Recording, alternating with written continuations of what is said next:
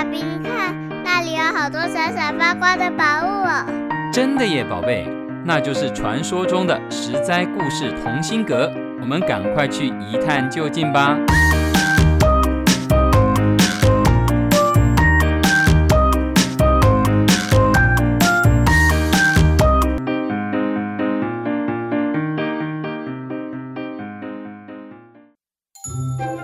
各位亲爱的大朋友、小朋友，你们好！我是陪你在故事里寻宝的琪琪姐姐。在这里，琪琪姐姐祝大家月圆人圆，事事圆，中秋节快乐！今天晚上抬头欣赏月亮的时候，不晓得你们找不找得到奔月的嫦娥、砍树的吴刚呢？琪琪姐姐啊，告诉你们一个秘密哦！我啊！从小找到大，怎么找都找不到嫦娥，也看不出来吴刚在哪里。如果你们能找到，那就太厉害了。记得留言跟琪琪姐姐分享你是怎么找到的哦。在中国的童话故事里，据说月亮上不只住了嫦娥、吴刚，还住了一只玉兔。中国的玉兔也挺忙的，每天在捣药。日本的玉兔则是在捣麻糬，但是你以为月亮上的兔子只是中国的童话故事吗？不是哦。今天琪琪姐姐要讲一个印度的传说。相传在好久好久以前，印度的婆罗尼斯国这里有一座烈士湖，湖畔住着一位隐居的老爷爷。老爷爷的身边总是跟着一只猴子、一只狐狸，还有一只小兔子。当爷爷在森林里散步的时候，猴子就会在树上爬上爬下，摘果子给大家吃。当爷爷种菜的时候，小兔子会帮爷爷挖土。爷爷的菜园里总是有一整排小兔子爱吃的胡萝卜。天气不好，不能够出门的时候，爷爷会在屋子里面跟他们说故事，狐狸最爱听故事了。他们就这样和乐融融地生活在一起。可是好日子不长久，这一年老天都不下雨，森林的果树渐渐地枯萎，爷爷的菜园被炙热的太阳晒干了，就连烈士湖都干到见底，可以在湖底行走。爷爷年纪大了，撑不住，终于病倒了。因为长期缺乏食物，爷爷瘦成皮包骨，皮肤变得像纸一样薄，底下的血管、骨头都可以看得清清楚楚。猴子、狐狸和兔子很着急，他们商量着该怎么办呢？兔子红着眼睛说：“再不找点食物来，爷爷会饿死的。”猴子抓抓脑袋说。爷爷对我们这么好，我们一定要想想办法。狐狸说：“不然我们三个分头去找食物，看看能不能带点什么东西回来。”第二天天还没亮，猴子、狐狸、兔子就分别朝不同的方向飞奔去找食物了。猴子穿过一座又一座干枯的森林，它从这棵树荡到那棵树。终于在一棵树上看到几颗已经干干涩涩的果子，他小心翼翼地把这几颗好不容易发现的果子抱在怀里带回家。狐狸跑过一座又一座的草原，原本绿油油的草地现在都只剩枯黄的草根。狐狸在太阳底下晒得两眼发昏，什么也找不到。他想，既然找不到可以吃的东西，不然我捡一些树枝回去，这样他们带食物回来的时候，至少有树枝可以生火。于是狐狸就叼着几根树枝往回家的路上奔去。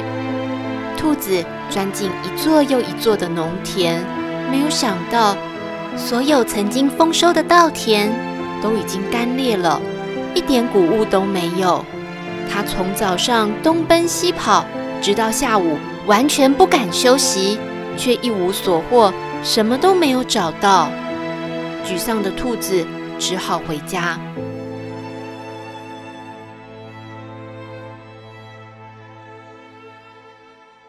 兔子回到了爷爷家，远远的从窗口看到微弱的火光，是不是谁带食物回来了呢？兔子推开门，猴子高兴地说：“你终于回来了！你去了那么久，是不是带回了食物呢？”兔子看到他们期待的眼神，很抱歉地摇摇头。这时，他看到地上只有几颗干涩的果子，还有几根枯树枝。知道大家出门奔波了一天，都没能带回能够填饱肚子的食物，大家都很失望。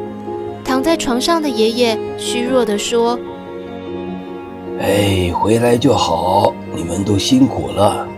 我已经老了，不要再为我奔波忙碌了。地上的几个果子，你们拿去吃吧。忙了一天，都饿坏了吧？”听到生病的爷爷这么为他们着想，猴子和狐狸感到好伤心，而兔子不只是伤心难过，还感到惭愧。他对爷爷说：“爷爷对我这么好，给我家，给我食物，而我却两手空空地回来。爷爷，您不能再饿肚子了，就让我当做您今晚的食物，好好饱餐一顿吧。”说完。兔子就纵身跳进火堆里，猴子和狐狸大叫一声，来不及拉住它，眼看他们的朋友就要变成烤兔子了。这时候，有一只长长的手从火里拉起了小兔子。哎，怎么会是爷爷的手呢？本来年老虚弱的老爷爷站了起来，用洪亮的声音说。我本是来自天上的帝释天，隐居在烈士湖畔，承蒙你们三位的陪伴，让我在人间度过快乐的时光。在万物不生的灾荒里，你们四处为我张罗食物，小兔子甚至愿意为了救人而牺牲自己，真是不容易啊！我要把你放到月亮上去，让世界上的人都可以看到你的勇气与舍己为人的精神。帝释天帝抱着兔子飞上了天，他轻轻地把小兔子放在了月亮上，并且命令龙王降下大雨，让大地恢复生机。从此以后，人们都可以从地面上。看到月亮上的小兔子，知道它虽然个头小，但是精神可嘉。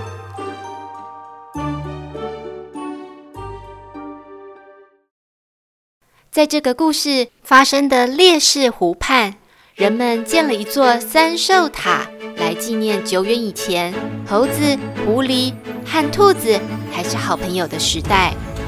写下这个传说的人。是中国唐朝时期的玄奘法师。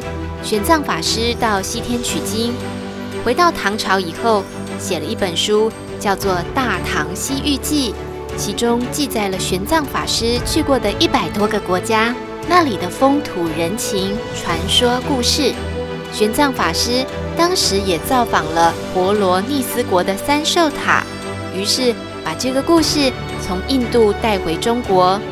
实在故事同心阁的团队根据玄奘法师留下的故事，重新改写成今天的这一篇《月亮上的小兔子》，陪伴小朋友们过中秋。希望你们会喜欢。我是琪琪姐姐，我要来准备今天晚上赏月的大餐了。下周六再继续说故事给你们听。实在故事同心阁，我们下周再见喽。